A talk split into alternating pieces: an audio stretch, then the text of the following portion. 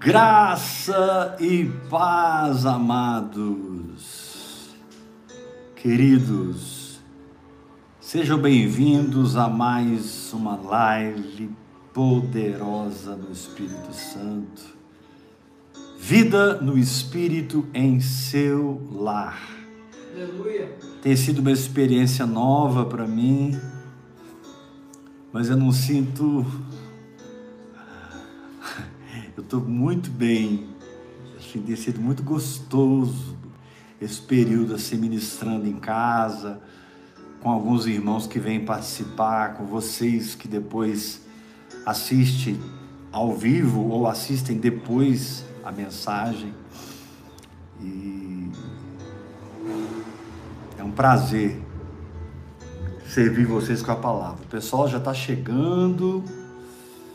Naldo, conseguiu vir hoje, Naldo, lá de Belém. Lucília Alves, Gláucia Aguiar, Talita Farias, Marcos Fereza, Ilza, Filhinha, Rosalina, Tainês, Me Conta o Sonho, Shirley, Vida e Vida, Neuza Prado, Fátima Romão, Josivan Filhão, Sara, Gleide, Glauco, aleluia, Fernando José, L. Fernando, Mônica Souza,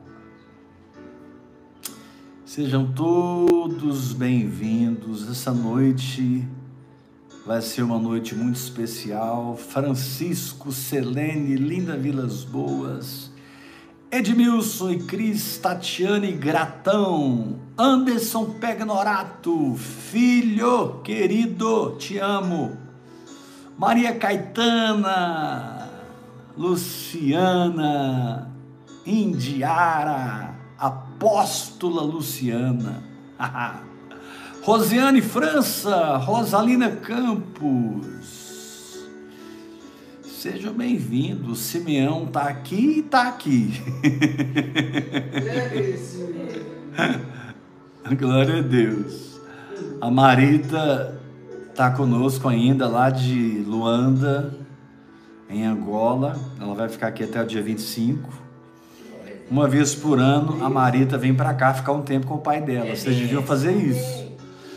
Luciana Marcos. Amém, Anderson. Uma vez por ano, a Marita vem aqui para Goiânia, vai para um hotel, ela aluga um flat e passa lá um mês orando, se entregando. Já recebeu milagres esse mês, já recebeu unções. E quero te convidar.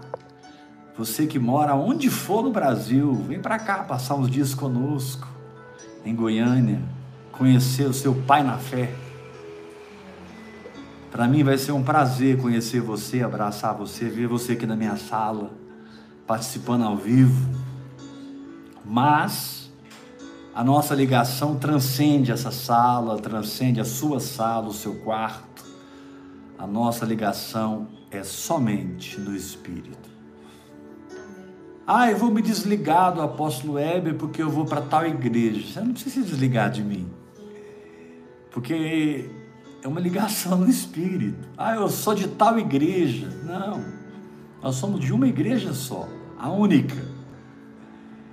Aleluia. E confia em mim, essa mensagem ela vai guardar você nesses próximos dias. Confia em mim. Luciana Issas e fertilização in vitro.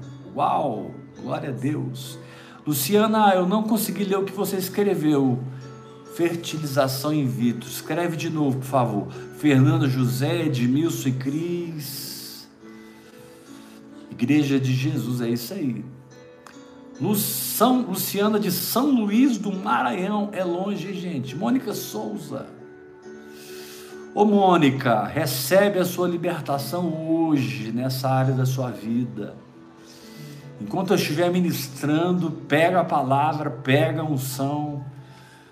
E hoje a palavra vai ser muito pontual, hoje a palavra vai ser extremamente cirúrgica. Doutora Vera, filha querida. Joiva, amo a sua vida. Também te amo, Joiva. Rita Tomás, filhinha. Charles, Robert, te amo, Charles. Você sabe que eu te amo. Conheci a oração em línguas assistindo você pela internet. Que benção, Luciana, que benção. Continua aí com a gente, caminhando, bebendo, porque nós não proclamamos uma placa. Elisa Vieira, boa noite. Seja bem-vinda. Glória a Deus. Estamos um pouco atrasados hoje, né? Mas deu tempo de mais gente chegar. Débora Reis. Isso, isso, muito tempo, muito tempo, né, Luciana? Que benção. Você é de São Paulo, que benção. Glória a Deus. Tem muita gente de São Paulo que anda comigo, muita gente mesmo. Tanto da capital, como da grande São Paulo, como do estado de São Paulo. Tem muitos filhos na fé pelo Brasil todo. Glória a Deus. Vamos abrir a palavra de Deus no livro de Mateus, capítulo 17. Rosana Reis, do Japão. Puxa, Rosana, aleluia. Michele Júnior, Paulo Roberta. Eu, Rosana, você sabia que eu estive no Japão? Eu fiz vários congressos no Japão. Estive em Nagoya, Omihatma, e esqueci mais, mais cidades. Tive várias cidades do Japão. Amo o Japão, é o país do meu coração. Quero voltar aí, ministrar para vocês vida no Espírito. Amém.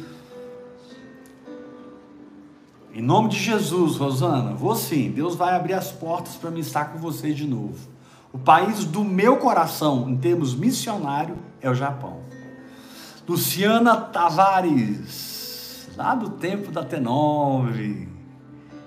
Kelly, é isso aí, glória a Deus. Vamos abrir a palavra de Deus no livro de Mateus. Mateus capítulo 17, versículo 14. Mateus capítulo 17, versículo 14. Acompanhe comigo o texto. Luciana Tavares, tivemos o privilégio de ver o Weber ministrando, amém. Onde, Luciana Tavares, nós nos encontramos? Fala aí. Viajei muito por esse Brasil, hein? Meu Deus. Agora é hora de atingir muito mais gente de uma maneira muito mais eficaz. O que eu estou fazendo hoje, eu estou atingindo gente como eu nunca atingi na minha vida. Aqui, sentado nessa sala com os meus irmãos, Aleluia. o Brasil e as nações estão sendo alcançados. No tempo da T9, é isso aí, foi maravilhoso aquele tempo. Mateus capítulo 17, versículo 14. Vamos ler? Abra sua Bíblia. E quando chegaram para junto da multidão, aproximou-se dele um homem que se ajoelhou e disse: Senhor, compadece-te de meu filho, porque é lunático sofre muito, pois muitas vezes cai no fogo e outras muitas na água. Eu até apresentei aos teus discípulos, mas eles não puderam curá-lo. Jesus exclamou: Ó oh, geração incrédula e perversa, até quando estarei convosco? Até quando vos sofrerei? Trazei-me aqui o menino. E Jesus repreendeu o demônio e este saiu do menino, e desde aquela hora ficou o menino curado. Prepara, meu querido, porque essa semana é de milagres. Aleluia. É de libertação. Essa semana, durante a palavra, Amém. se conecte com o espírito da fé e creia que já está feito e agradeça a Deus porque já está feito. Porque na cruz está feito. Ficou o menino curado, verso 19. Então os discípulos, preste muita atenção, aproximando-se de Jesus, perguntaram em particular. Eles tiveram vergonha de perguntar no meio da multidão, foram perguntar em particular. Por que motivo nós não podemos expulsá-lo? Essa pergunta eu vou te explicar por que, que eles fizeram. Aqui, Jesus tinha completado, literalmente, três anos de ministério. Foi quando ele desceu do monte da transfiguração. Jesus acabava de descer do monte, completado três anos de ministério, atingindo o ápice da sua maturidade Elias e Moisés o visitam, conversando com ele a respeito da sua partida. E quando ele desce do monte, ele pega essa situação e acontece tudo que vocês estão vendo aqui. Por que, que os discípulos disseram? Por que motivo não podemos nós expulsá-lo? Porque eles estavam tão acostumados a curar os enfermos, ressuscitar os mortos, expulsar demônios, transformar a vida das pessoas pelo poder de Jesus que operava como um manto cobrindo-os, como um manto sobre eles, que eles acharam muito estranho. Lá no Monte da Transfiguração estavam com Jesus Pedro, Tiago e João, e os outros nove discípulos estavam aqui embaixo, e para eles era muito comum curar esse tipo de enfermidade. Para eles era muito normal e eles ficaram assim, impressionados e procuraram o Senhor em particular e perguntaram: Senhor, por que, que nós não podemos expulsá-lo? A gente fazia isso rindo, a gente fazia isso de boa, a gente fazia isso o tempo todo, porque o Senhor nos deu autoridade sobre as enfermidades, sobre a morte, sobre os demônios, e nós temos exercido essa autoridade e sempre tem funcionado. Por que, que agora não funcionou? Querido, aqui o Espírito Santo, ele quer revelar algo muito precioso para nós. Muitas vezes, nós estamos caminhando na vida, na vida espiritual, debaixo de um limite de incredulidade desconhecido por nós. Muitas vezes nós começamos a experimentar milagres na provisão de Deus, começamos a experimentar. É, né? Ontem foi tão gostoso, o irmão veio, me deu uma oferta e, e quando eu fui no supermercado hoje fazer a compra, praticamente a oferta que o irmão me deu, eu paguei a compra do supermercado. Ainda sobrou dinheiro a gente experimenta a bondade do Senhor e a gente vive pela fé, anda sobre as águas. Mas isso não significa que nós estamos no lugar que deveríamos e nem sempre nós percebemos isso. E os discípulos aqui enfrentaram uma casta de demônios que simplesmente não saiu. Eu fico imaginando cada um deles usando todas as suas técnicas, usando todas as suas maneiras de expulsar demônios. Mas os demônios, esse demônio aqui específico, desse menino lunático, não saiu. Eu não sei se você está assim hoje, vivendo uma vida em Deus, vencendo, prosperando, andando na saúde divina, conectado comigo como seu Pai na fé espiritualmente, não institucionalmente. E a gente está caminhando e Deus está fazendo, você está orando em línguas e você abraçou a visão da oração em línguas e isso está fazendo uma faxina na sua vida, uma reconstrução, uma desconstrução, a fim de que você viva debaixo de constantes manifestações da sua fé. Mas o texto que nós acabamos de ler deixa claro que a gente pode estar operando debaixo de um teto, debaixo de uma crença limitadora, sem que nós saibamos. Eles não sabiam. Eles descobriram que tinham esse teto quando ficaram lá, talvez duas, três, quatro horas, porque Jesus ficou muito tempo no Monte da Transfiguração. Tentando expulsar aquele demônio, e o demônio simplesmente não saiu, aquela casta não os obedeceu. E eles então encontraram essa barreira e Jesus, falando da velha natureza, falando da natureza de Adão, trazendo muita luz nisso. Jesus disse: Ó oh, geração incrédula e perversa, a geração de Adão, os filhos de Adão, que precisam ver para crer, precisam pegar para acreditar, precisam sentir. Nós não somos dessa geração. Nós somos da geração de um espírito recriado. Nós somos da geração de uma nova natureza. Onde Deus gera dentro de nós com a semente da sua palavra e nós abraçamos a palavra de Deus, andamos sobre ela e ela floresce e frutifica. Aleluia. Mas nós somos seres humanos. Nós temos humanidade.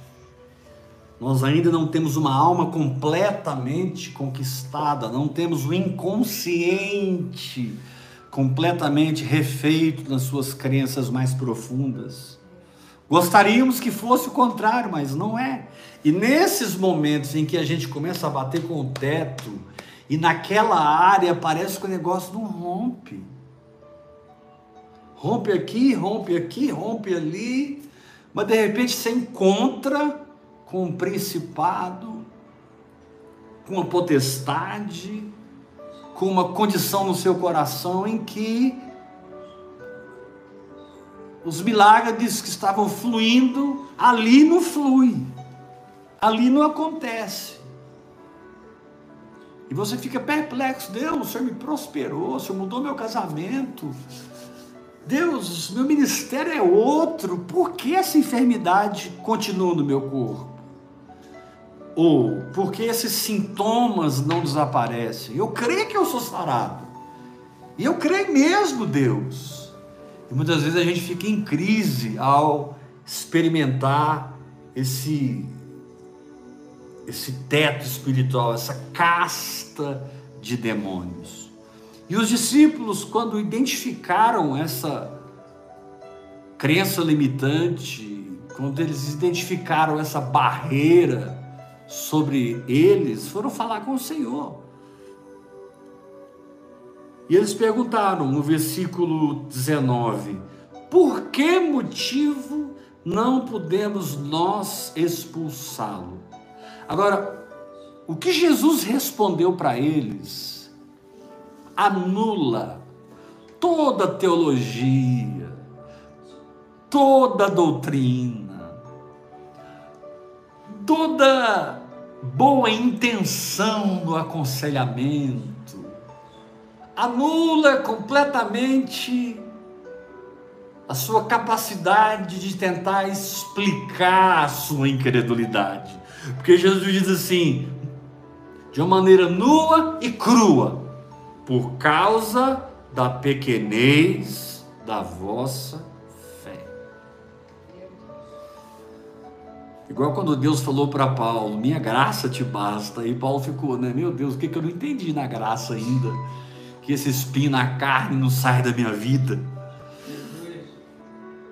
E quando Jesus disse, por causa da pequenez da vossa fé, eu imagino que aquilo impactou eles, porque eles não tinham experimentado ainda esses limites. Eles avassalaram com a aldeia, Jesus os enviou, enviou os 70, enviou os 12, e eles levaram avivamento, ressuscitaram mortos, curaram enfermos, expulsaram demônios, muita coisa aconteceu. Agora, faltando seis meses para Jesus morrer, porque Jesus morreu exatamente seis meses depois desse episódio, eles, eles chocam consigo mesmos. Jesus diz por causa da pequenez da vossa fé. Então deixa eu te falar uma coisa, meu irmão.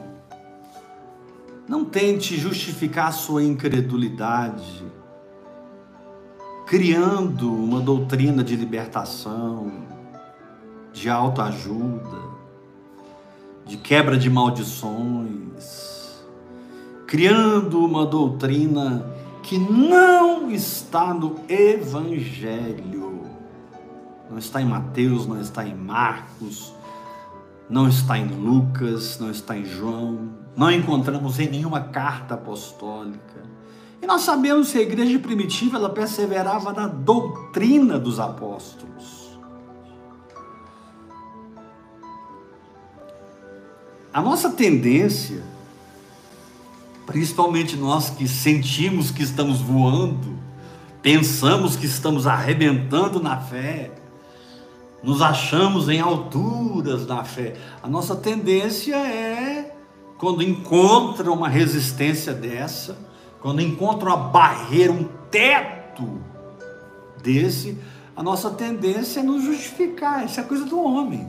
É criar uma justiça própria. Peraí, acho que nesse caso aqui nós vamos ter que sentar com o rapaz, saber qual é a brecha, saber qual foi o pacto feito pelo pai, pelo avô, pelo tataravô. Nós vamos ter que desfazer os pactos feitos no satanismo, na macumbaria, não sei na onde, na onde, na onde. Para esse menino ser livre. E Jesus, irmãos, ele, ele não traz aqui doutrina, ele traz vida. Glória a Deus. Jesus não traz uma teologia para explicar a situação. Jesus responde exatamente como ele está te respondendo hoje, nesse seu sentimento de incapacidade.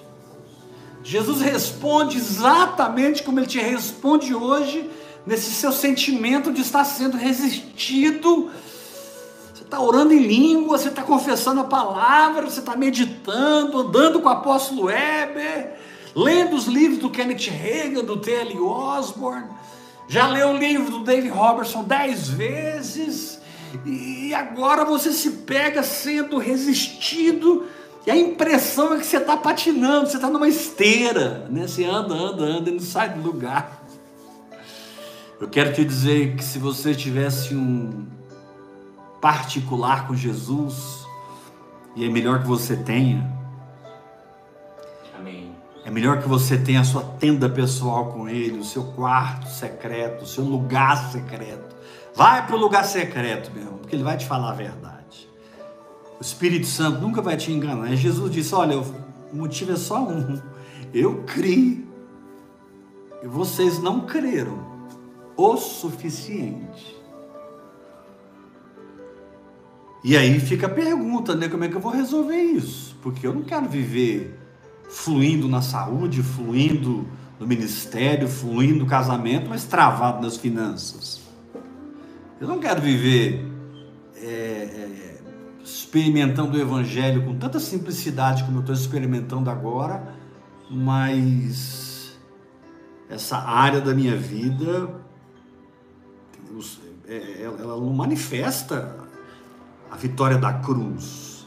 E eu sei que a vitória é minha. Eu preciso de uma resposta. Eu preciso que o Senhor me ensine como romper esse nível de resistência. Nem todos estão me entendendo, mas muitos estão. Porque você já começou a orar em línguas muito tempo, já está confessando a palavra, Uhul. já abandonou o sistema religioso, se libertou das cadeias da instituição humana. Você não está mais debaixo de, um, de, um, de, um, de uma manipulação, você não é fantoche de nenhum sistema. Glória a Deus.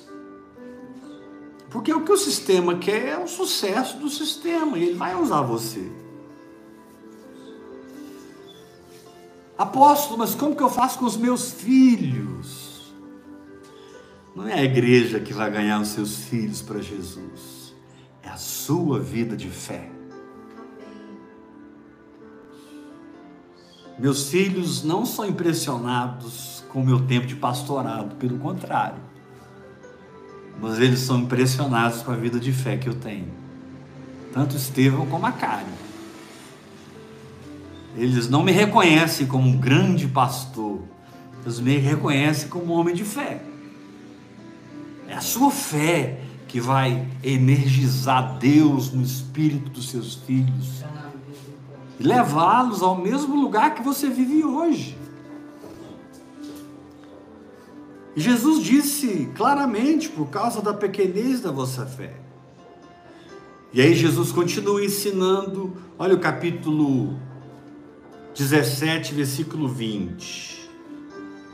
Em verdade vos digo que se tiver de fé como um grão de mostarda. Meu Deus, é muito pequenininho. É que pequeno para Deus não é algo desqualificado. Pequeno para Deus não é algo sem poder. Pequeno para Deus não é algo ineficaz. Deus ele é tão grande quando ele precisa ser e ele é tão pequenino quando ele precisa ser. E aqui ele pega um grão de mostarda, a gente cria um monte de doutrina, mas Jesus não criou doutrina, ele falou: uma fé como um grão de mostarda. Vocês vão dizer a este monte: ergue-te e lança-te no mar, e ele vos obedecerá. Nada vos será impossível.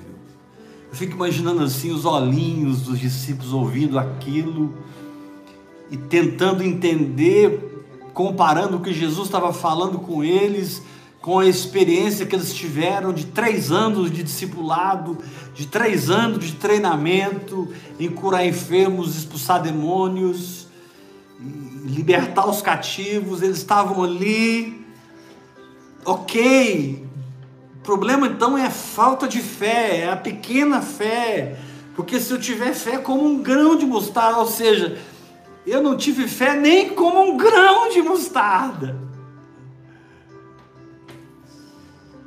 questão não é o tamanho, a questão é a intensidade do seu espírito. Amém. É a transformação da sua mentalidade. É a sua capacidade de enxergar o feito e tratá-lo dessa forma no seu pensamento, na sua emoção, nas suas atitudes, e principalmente do que você fala. Meu irmão, deixa eu te falar uma coisa: se você não mudar seu falar, você não mudará a sua vida. É, Deus é forte. Aquela mulher que recebeu um filho do profeta, que ela não pediu, e o filho morreu, ela foi atrás do profeta, e quando o profeta perguntou como é que vai as coisas, ela respondeu: está tudo bem. Eu não pedi filho para Deus. Ah, tudo bem. Mas o menino está morto lá em casa. E vocês conhecem a história. Eliseu mandou o seu servo, ele não, ele não conseguiu operar o milagre. Eliseu chega, deita sobre o menino.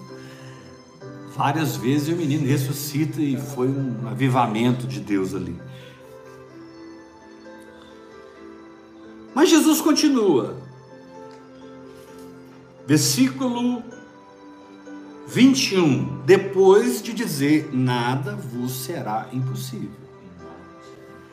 Esta casta, mas esta casta, não se espelhe se você não tratar a si mesmo com jejum e oração.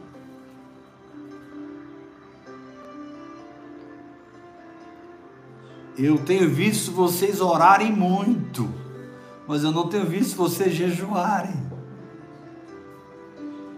E o jejum tem um poder mortificador sobre a incredulidade. Aleluia. Note, Jesus não cobrou deles uma grande fé, ainda que Jesus disse que a fé foi pequena, menor que um grão de mostarda. Como nós nos enganamos a nós mesmos para não encararmos as mudanças necessárias a fim de transcendermos e rompermos novas dimensões.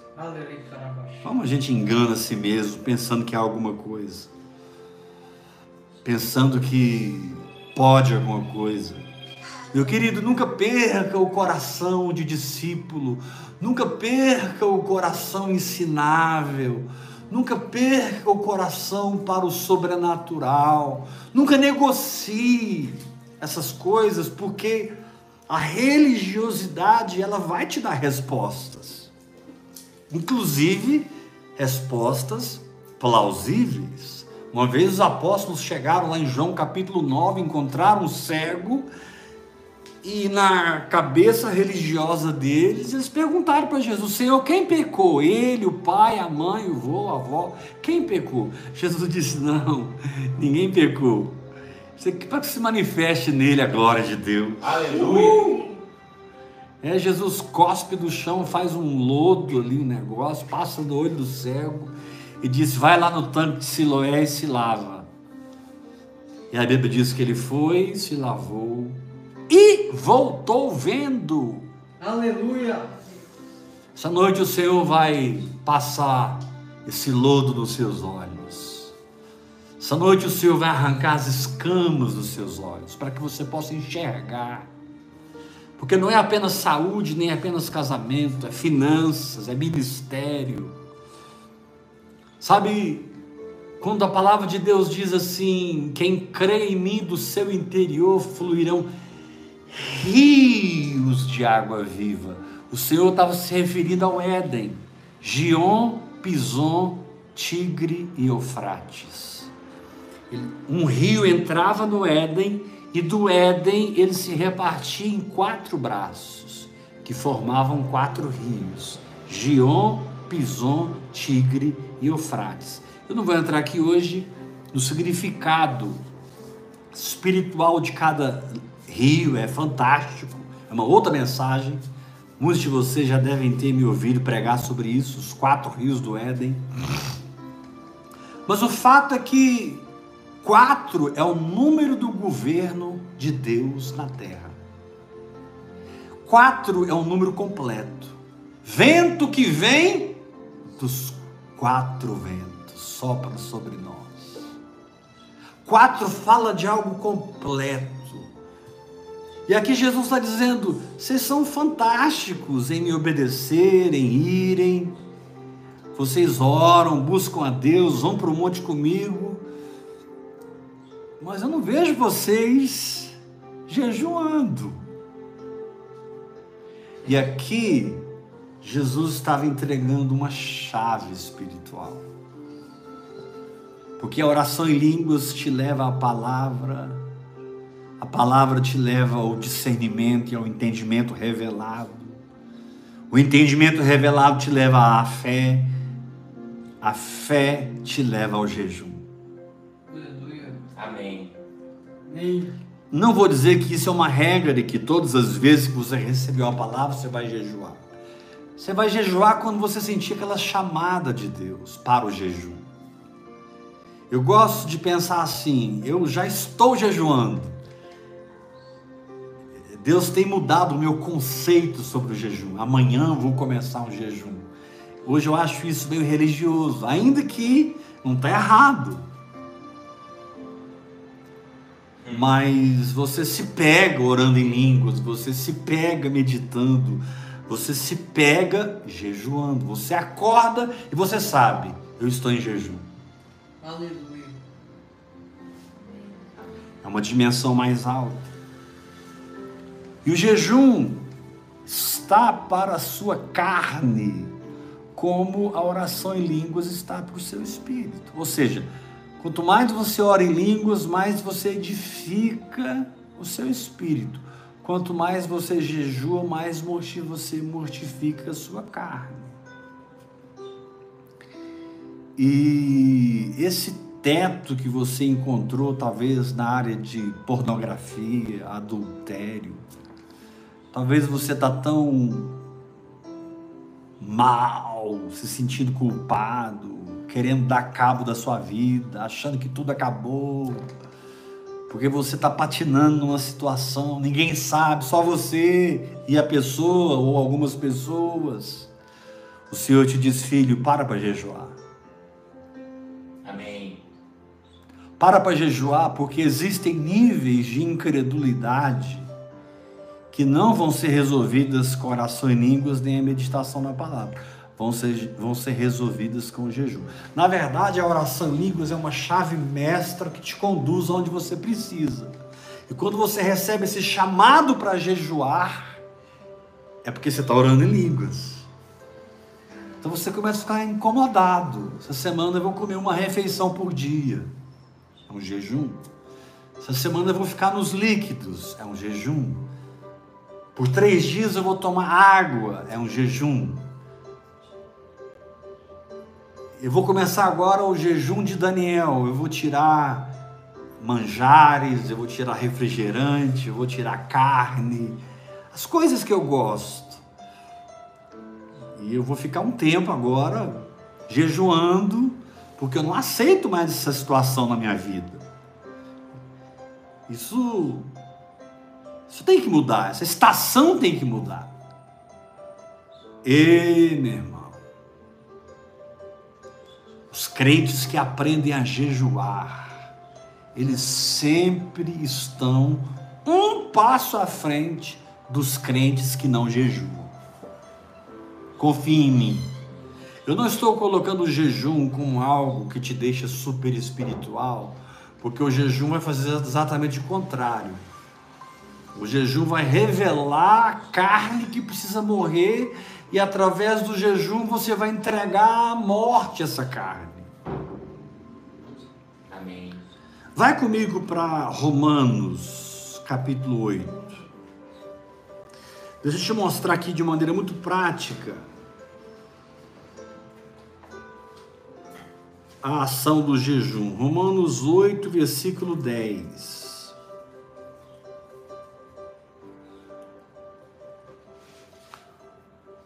Esse texto aparentemente não tem nada a ver com jejum, mas ele tem tudo a ver com jejum. E eu vou te mostrar por quê. Romanos capítulo 8, versículo 10. Se porém Cristo está em vós,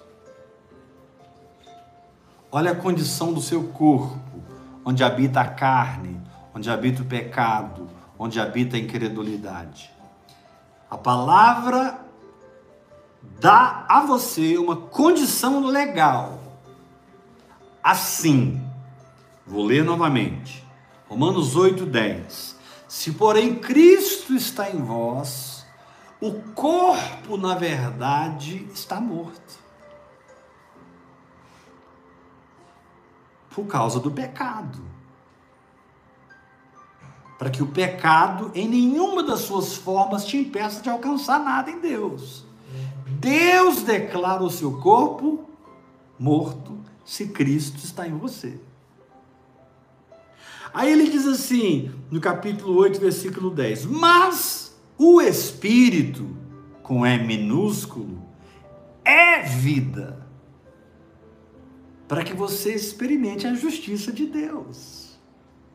Amém. Para que as coisas da justiça de Deus conquistada na cruz se manifestem na sua vida sem essa resistência, sem esse teto.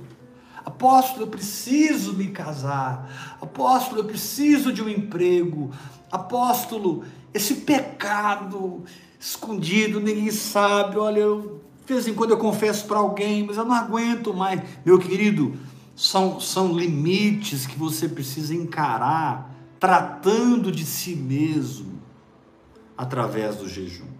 Jesus disse: Mas esta casta não sai senão por meio de exercer a condição do corpo, que é morto, e exercer a função do espírito, que é vida.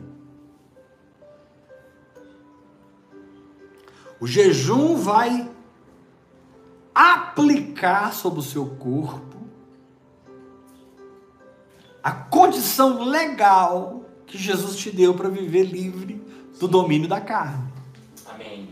Assim como a oração em línguas vai te dar uma condição legal de viver edificado e fortalecido no espírito, compreendendo as coisas do espírito. Então, por um lado, orar em línguas levanta o meu espírito, por outro lado, orar jejuar baixa a minha carne oração em línguas edifica o meu espírito, o jejum diminui a minha carne. E esses são os irmãos do poder. Aleluia. Jejum e oração são os irmãos do poder. Esse- Crente que jejua e ora é crente que rompe, não tem jeito. Para de comer, irmão. Posso, mas eu não entendo muito bem de jejum. Estou te explicando. Jejum mata a carne, oração em línguas vivifica o espírito. Estou te explicando. Ah, mas como que, como que é na prática? É pela fé. Pela fé, ao jejuar, eu estou declarando: minha carne está crucificada. Pela fé, ao orar em línguas, eu estou declarando: meu espírito é vida. Deus já crucificou a carne. Mas, ô bichinha que dá trabalho. Dá tanto trabalho que lá em Gálatas capítulo 5 diz que o espírito milita contra a carne, a carne milita contra o espírito, porque são opostos entre si. Agora o jejum entra no meio como um expoente do espírito. O jejum entra na guerra como um recurso para o espírito, mortificar a carne. E de repente, as coisas que não estavam acontecendo começam a acontecer. Elas são liberadas do seu espírito, porque aquelas amarras de incredulidade se desfazem. O jejum tem um poder de entrar lá no seu subconsciente. O jejum tem o poder de entrar lá no seu inconsciente e arrancar raízes profundas de dúvida e medo. Porque, querido, por que está acontecendo na vida do fulano, está acontecendo na vida da Beltrana e não está acontecendo na minha vida? Ela é filha de Deus, ele é filho de Deus, eu sou filho de Deus. Pera, eu preciso descobrir. Eu não vou ficar servindo a Deus arrastando pedra. Eu não vou ficar servindo a Deus arrastando peso. Pera aí. Hebreus capítulo 12 diz que eu devo me desvencilhar de todo pecado. E Hebreus capítulo 12 diz que eu devo me desven- desvencilhar de todo peso. Muitas vezes não é nem pecado, mas é um peso, uma situação que você vem arrastando. Porque a palavra de Deus diz: os que esperam no Senhor renovam as suas forças, correm. Está correndo já? Não. Correm e não se cansam, caminham e não se fadigam. Interessante na academia quando você está aumentando os, os pesos, né? Você aumenta o peso e você põe mais força. Quando você termina a série, você você fica fadigado. Você tem que esperar ali um minuto e meio, dois minutos para você voltar na repetição. A palavra de Deus diz que os que esperam no Senhor, os que se entrelaçam no Senhor, que é o que significa no original hebraico. É, A palavra esperar no Senhor é trançar uma corda na outra. Você trança o seu espírito com o espírito de Deus. Aleluia. Você corre, não se cansa, você caminha, não se fadiga. Apóstolo, mas aí não é por esforço, não, porque você não está tratando dos demônios diretamente, que estão agindo para que aquela bênção não chegue na sua vida. Você está tratando indiretamente por destruir a incredulidade. Aleluia. Você está tratando indiretamente por mortificar a carne. Olha aqui em Mateus. Abre comigo em Mateus. Capítulo 9.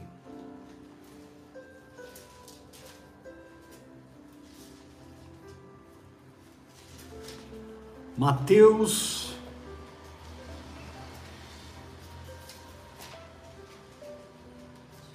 capítulo 9, versículo 14. Vieram depois os discípulos de João e lhe perguntaram: que jejuamos nós e os fariseus muitas vezes e os teus discípulos não jejuam? Eles ficavam em crise, porque sempre que encontravam os discípulos, estavam se empanturrando de comida e bebida junto com Jesus.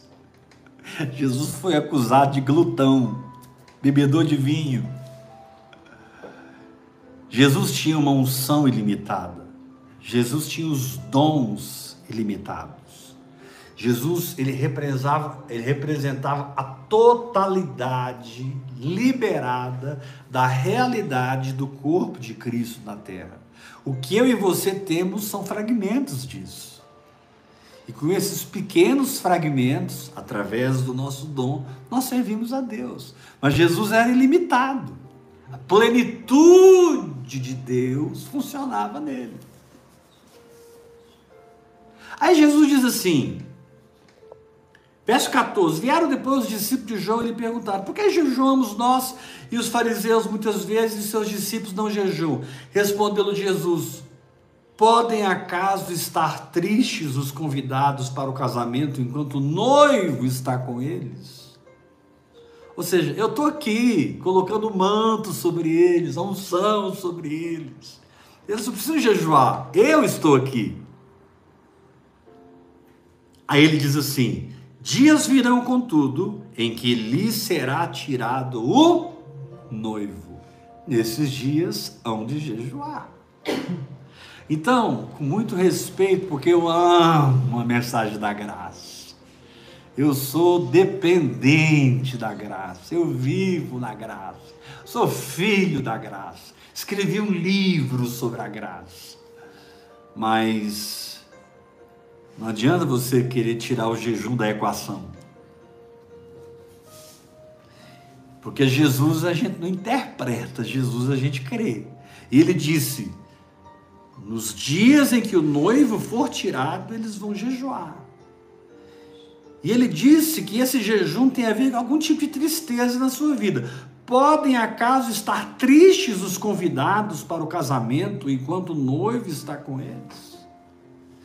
Sabe, alguma coisa que sempre te deixa triste, triste, parece que você está batendo ali num, numa barreira. Jejum. Aí Jesus abre, verso 16. Ninguém põe remendo de pano novo, ou seja, ninguém traz a graça, ninguém traz o Espírito na lei. Não tem como equacionar lei e graça. Não tem como. Ou você vive na lei, ou você vive na graça. Amém. Mas eu estou treinado na lei. Eu estou treinado na meritocracia. Eu não sei simplesmente crer e descansar. Aí Jesus diz assim: é por isso que você precisa jejuar. O jejum vai trabalhar o ajuste da verdade. Sim, pela mortificação da carne, pelo romper interior, para que você seja veste nova e receba pano novo. O que é veste nova? É nova criação, é nova criatura. O que é remendo novo? É uma revelação que encaixa na sua nova natureza, é uma revelação que encaixa no seu espírito. Vestes velhas, ele diz assim: é, é, é, porque o remendo, se você colocar um remendo novo em veste velha, o remendo vai arrebentar a veste e fica maior a ruptura. Se você tentar misturar a lei com a graça, você vai entrar em problemas maiores do que você está hoje. Ou você anda na lei ou você anda na graça. Decide. Ah, eu quero andar na graça. Então vai jejuar. Para que haja um ajuste de entendimento. Amém. Para que a sua mente seja liberta de pensamentos limitantes. Mas Jesus não para por aí. Ele diz no verso 17, ensinando sobre o jejum: Nem se põe vinho novo em odres velhos. Do contrário, rompem-se os odres. Ele está falando a mesma coisa de maneira diferente derrama-se o vinho e os odres se perdem, mas põe-se vinho novo, Aleluia. que fala do Espírito Santo. Em odres novos, numa nova natureza. E eu se conservo. E como eu posso mortificar essa veste velha? Arrancar essa veste velha? Essa coisa que está me impelindo para a culpa, para a acusação, essa coisa que está me impelindo para o esforço próprio. Eu, não, eu sei que não é assim, eu não quero esse programa me aconselhando um dia mais. O Senhor te disse que você precisa jejuar. Porque senão você vai querer a libertação, mas não vai ter o vigor para romper com esses pensamentos que a lei gerou em você. O jejum vai entrar lá dentro da sua mente espiritual, da sua mente natural e tratar com a causa Aleluia. que está gerando essa prisão na veste velha. A causa que está gerando a prisão nesse odre velho. Para que você se livre disso e possa receber remendo novo e vinho novo. E eu estou pregando aqui para quem tem remendo novo e vinho novo. Amém. E Glória a digo mais: você é o remendo novo para essa geração. Amém. Você Aleluia. é o vinho novo para essa geração. Essa geração não aguenta mais a lei, irmãos. É. Essa geração não aguenta mais os três passos para aquilo, os dez passos para aquilo, sabe? Tudo que as igrejas inventam para justificar a incredulidade, eles não aguentam mais. É. Agora, se você quer tentar mais uma vez, eu não posso te impedir, vai lá. Daqui dois anos a gente se encontra. Eu vou estar aqui pregando a mesma coisa. Você quer se embrenhar na religiosidade para agradar sua alma, para resolver seus problemas aparentes por falta de uma fé manifesta na sua vida. Não é na religião que você vai resolver, é no romper espiritual que o jejum traz. Diz aqui: mas se põe vinho novo em odres novos e ambos se conservam. Olha o que diz aqui em Isaías 58. Vai comigo para Isaías, capítulo 58.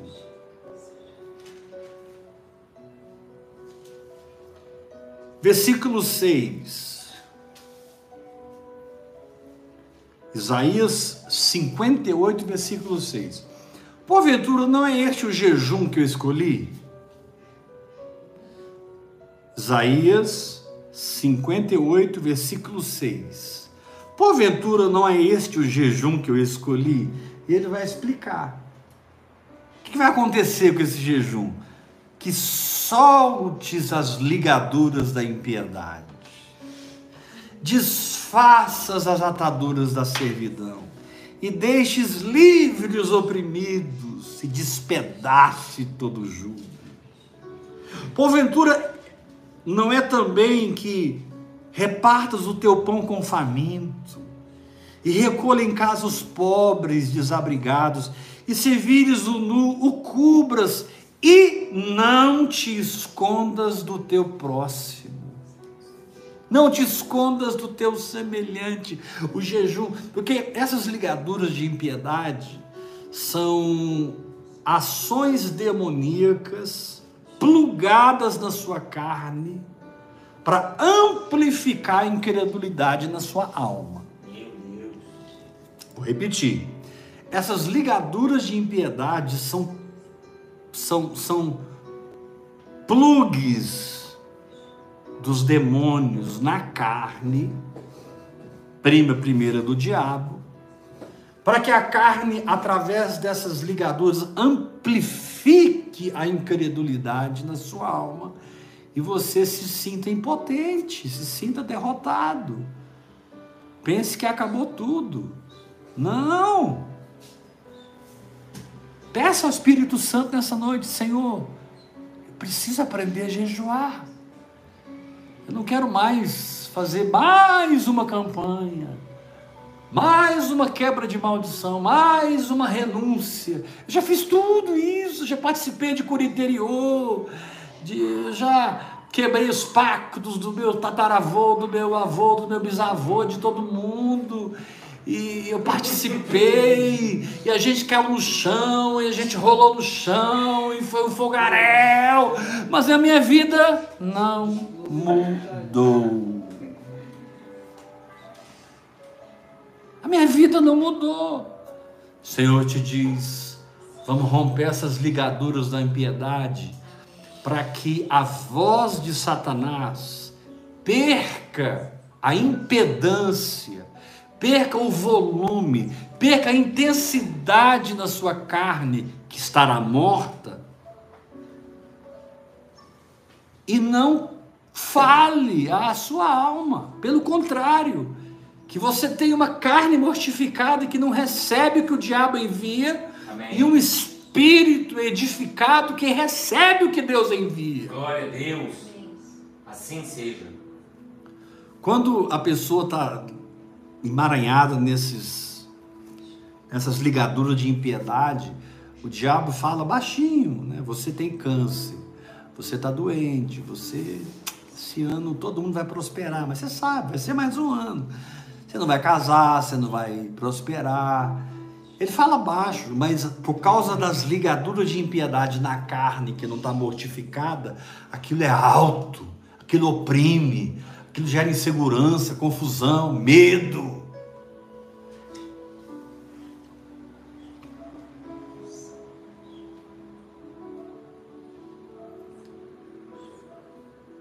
Mas quando você entrega a sua carne à morte, que ela já possui na cruz, jejuando, o que o diabo faz não tem reverberação na alma, mas o que Deus faz no espírito tem, e você rompe.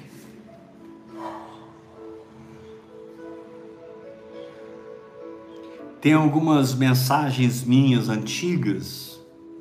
Coloque lá, mensagens antigas no meu canal. Em que foi uma época que eu jejuei muito, muito, muito na minha vida.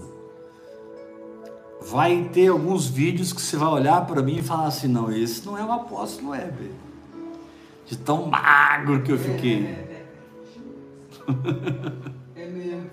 Tão magro que eu fiquei. Se você olhar esses vídeos, você vai falar, mas isso não é o apóstolo Heber, ele está o pele e osso. Foram períodos da minha vida em que eu decidi vencer aquela incredulidade. Decidi encarar aquele principado tentando controlar minhas emoções e venci. Aleluia. Todas as vezes que eu me entreguei profundamente ao jejum, eu venci. Não porque eu sou alguma coisa, mas porque é um princípio da palavra, é uma chave espiritual. E a gente fala muito: oração em línguas, meditação da palavra, jejum, louvor, adoração, confissão da palavra, oração em línguas, confissão da palavra, meditação da palavra, jejum, adoração. Ok, mas a oração em outras línguas ela vai guiar você para a adoração. A oração em outras línguas vai te guiar para um tempo maior de meditação na palavra, mas a oração em outras línguas vai te levar também a um período maior de jejum. Como eu disse, você vai estar orando em línguas, orando em línguas, de repente você sabe por dentro: estou jejuando. Aleluia.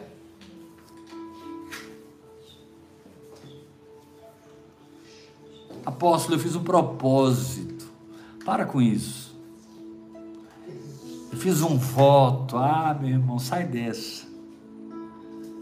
O jejum é como todas as práticas espirituais, ele flui numa espontaneidade debaixo da graça que você tem. O jejum para as crianças, ele tem uma medida, para os meninos na fé tem uma medida, para os adolescentes na fé. Agora, para os adultos na fé, ele tem outra medida. Jejue dentro da sua idade espiritual, mas jejue. Vá implementando essa prática. Amém.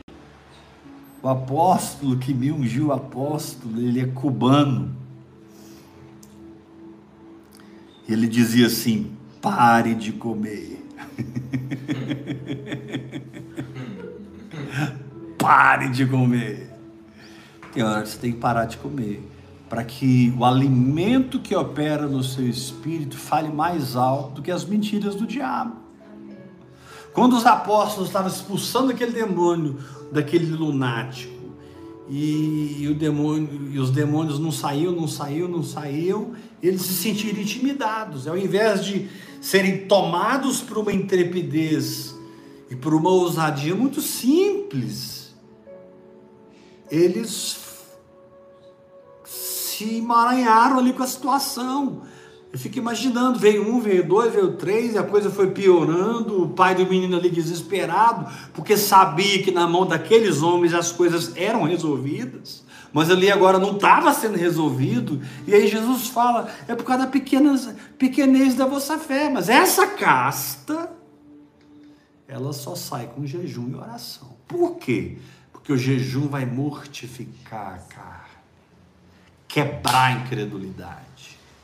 E o seu espírito liberado rompe nos céus. Seu espírito liberado conquista a palavra e descansa. E você não terá que gritar para expulsar demônios nem doenças. Se esforçar é um alcance e desenvolvimento espiritual Jejuar é uma chave de desenvolvimento espiritual, sem contar todos os benefícios para a saúde.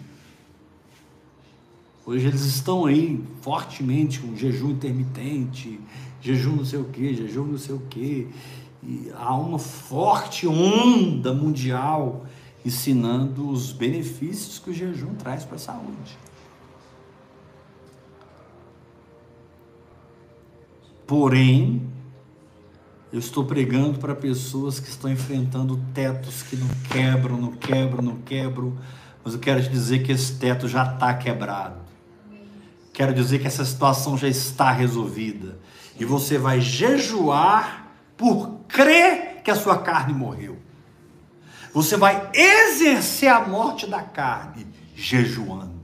Você vai exercer a cruz sobre a sua carne parando de comer. E você vai exercer a vida do Espírito, orando em línguas e meditando na palavra, louvando, adorando a Deus. Na verdade, as práticas espirituais, elas são para todo o nosso ser. Oração em línguas e meditação tem muito a ver com o nosso espírito. Louvor, adoração e confissão da palavra tem muito a ver com a nossa alma. E o jejum tem a ver com a nossa carne. Não subestime a sua carne, nem subestime a formação que você teve debaixo desse teto de carnalidade na sua igreja, na sua família, na escola, em livros que você leu. Você de repente entrou debaixo de um emaranhado que precisa ser quebrado pelo jejum. Amém.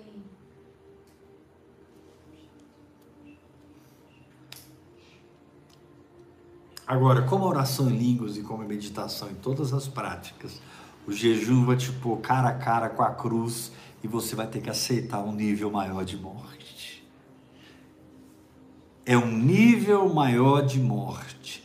E o jejum é o expoente o jejum é o expoente para que você pratique a morte providenciada para a carne na cruz do Calvário. Eu quero te dizer uma coisa: qualquer jejum que brote do seu coração funciona. Não me escreva perguntando como eu devo jejuar. Você vai saber como jejuar no momento em que você se pegar jejuando. Quando é um jejum mais. Tem jejum que a gente. Eu já fiz jejum que eu passei mal, literalmente. Eu tive. Né? Passei jejum que eu fiquei emagreci mais do que tudo. Mas já fiz muitos jejuns sem que, sabe, não tem regra, tem a espontaneidade e a graça que Deus está me dando. E não deixe ninguém dizer que você não está jejuando. Agora, não vem com essa história de jejum de televisão, não. Não vem com essa história de jejum de WhatsApp, não. Jejum de Facebook. Jejum é abstinência total ou parcial de alimentos. Tome muita água, muita água. Hidrate o seu corpo. A não ser que você tenha uma palavra clara de Deus para fazer o contrário. Paulo, quando foi visitado por Ananias, estava três dias sem comer nem beber. Esther, Mardoqueu e um grupo ali fizeram os três dias seco. Mas na normalidade não faça esse tipo de jejum. Tome bastante água ou líquidos e vá jejuando. Comece a implementar, comece a praticar, comece a, sabe? Mas nunca naquele espírito, jejum duas vezes por semana e dou o dízimo de tudo. Nunca nesse espírito. Deus nem vê isso. Porque o jejum não é para Deus, o jejum é para você. Não é Deus que está amarrado, não é Deus que não crê, não é Deus que está com limite. Deus habita os céus, Deus habita os céus dos céus, e Deus habita acima dos céus dos céus. Glória a Deus. Deus não precisa jejuar, você precisa jejuar.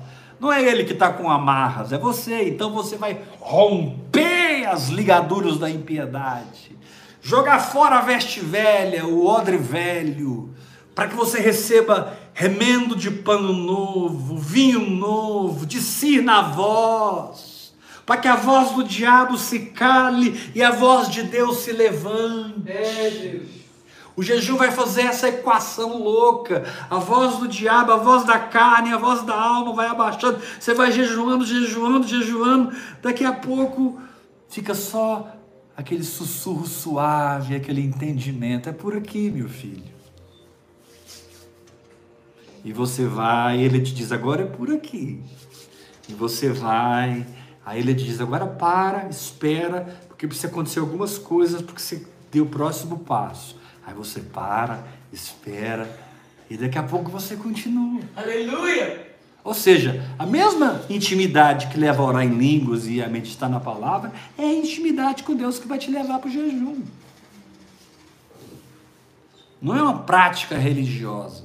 O jejum religioso não vale nada. E a maioria dos cristãos fazem o jejum religioso. Greve de fome, dá dor de cabeça, passam mal,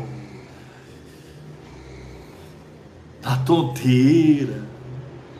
Ai, eu não consigo ficar sem beber café. Meu irmão, quando a graça vem, você salta muralhas. Meu Deus, eu. Quando a graça vem, você rompe barreiras. Amém. Com meu Senhor, eu faço proezas. Deixe o jejum começar no seu espírito e siga a orientação do Espírito Santo no jejum que você vai descobrir o poder de romper limites. Sim, sim. Talvez domingo, segunda, terça, hoje, você ainda não recebeu o seu milagre e o Senhor está te dizendo: tem uma veste velha aí que eu preciso arrancar do seu subconsciente. Você tem uma crença limitante aí dentro que nem você sabe que tem. Os discípulos não sabiam. Senhor, por que, que nós não podemos expulsá-lo? Jesus não escreveu um livro sobre fé. Jesus disse, por causa da pequenez da vossa fé. Como é que resolve isso? Essa casta não sai sem jejum e oração. Ponto final! Amém. Livro sobre crença limitante. Mas eu sou da graça. Vai jejuar, meu irmão. Ah, mas eu, eu, eu. Vai jejuar, meu irmão. Amém. Amém. Porque Jesus falou que tem casta que não sai sem jejum e oração. Então eu acho melhor você seguir Jesus É. e não os homens. Amém.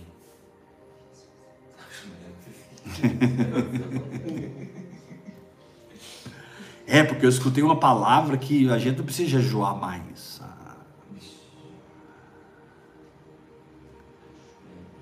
Daqui a pouco não precisa nem orar mais, não precisa fazer mais nada. Não ora, não jejua, não lê Bíblia.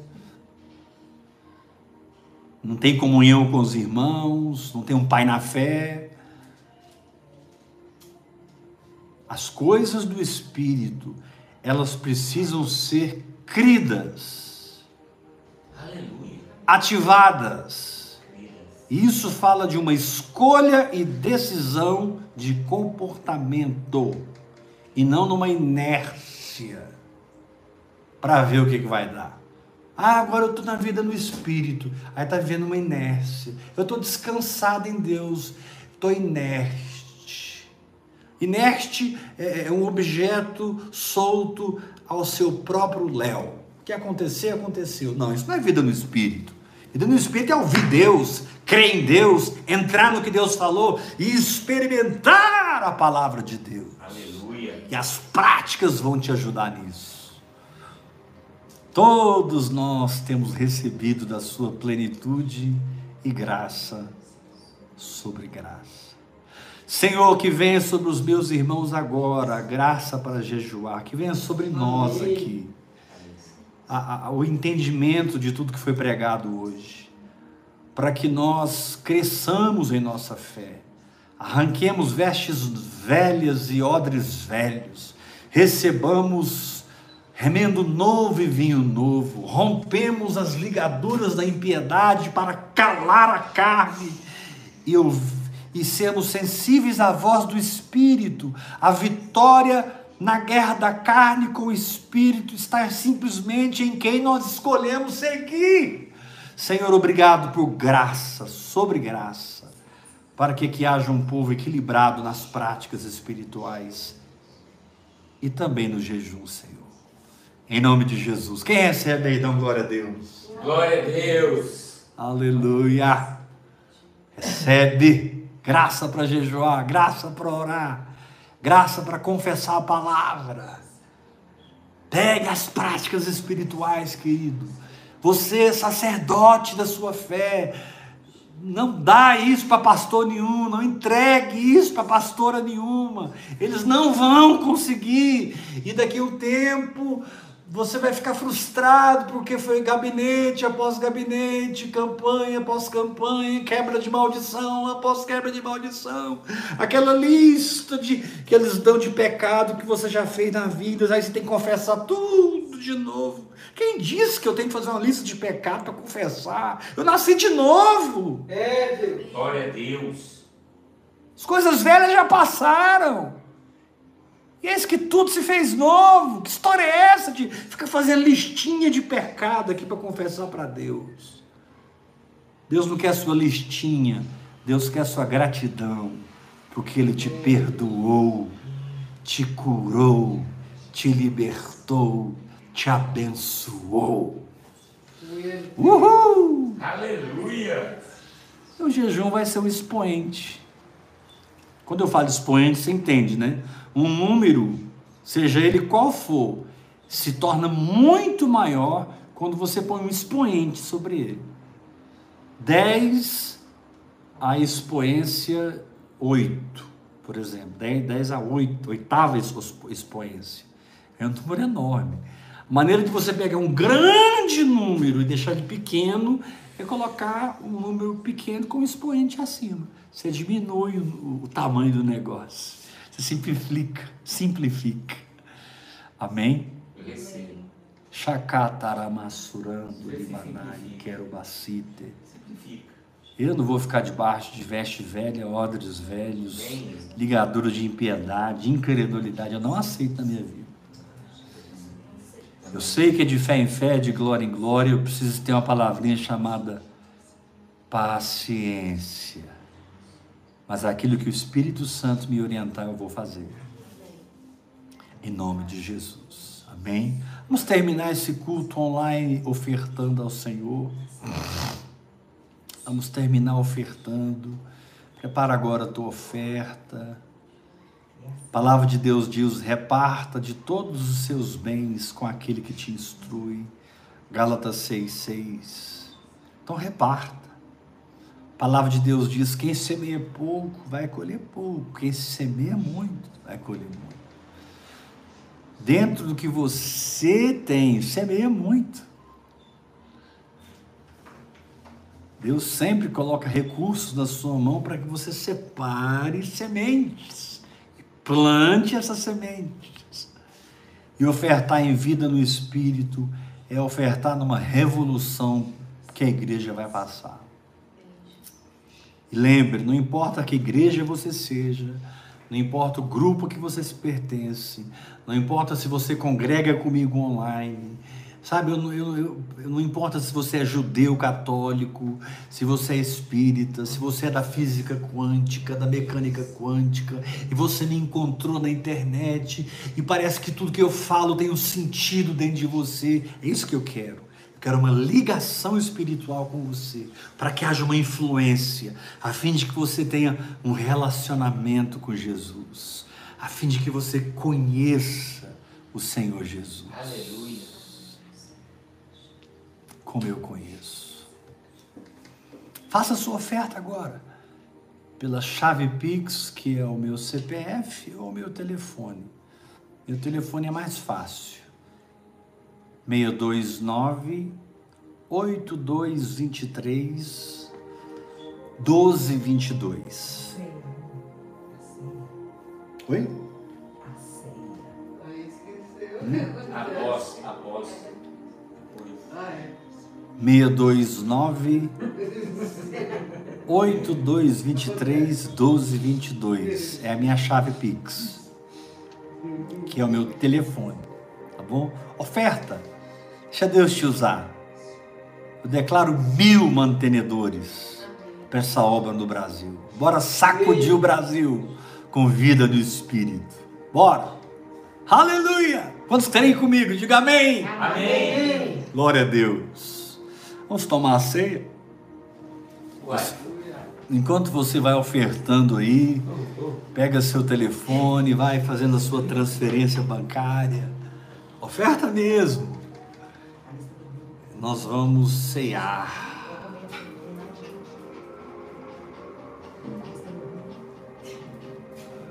Nós vamos comer o corpo e beber o sangue.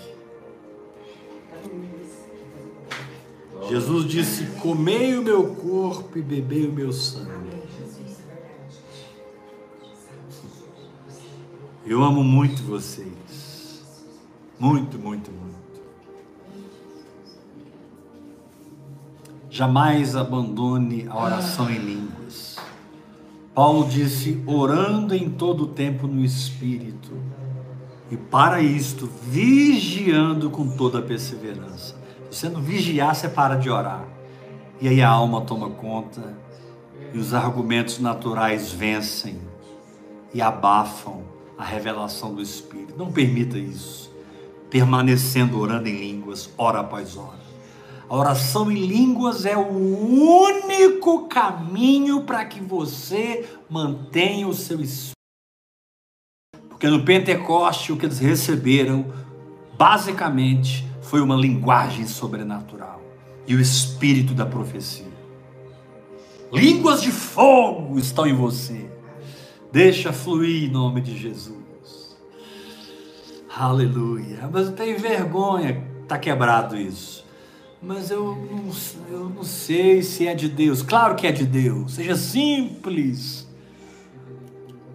Pai, obrigado pela carne de Jesus, pelo sangue de Jesus Oh, Jesus. que nos dão o próprio Jesus, que nos dão, ó Pai, a realidade de Jesus. Molhe o pão, que simboliza o mesclar do Espírito de Deus com a palavra de Deus em nós. Aleluia. Come esse pão, beba esse vinho,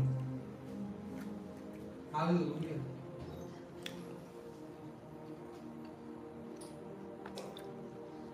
fique cheio de Jesus Cristo. Aleluia. Aleluia.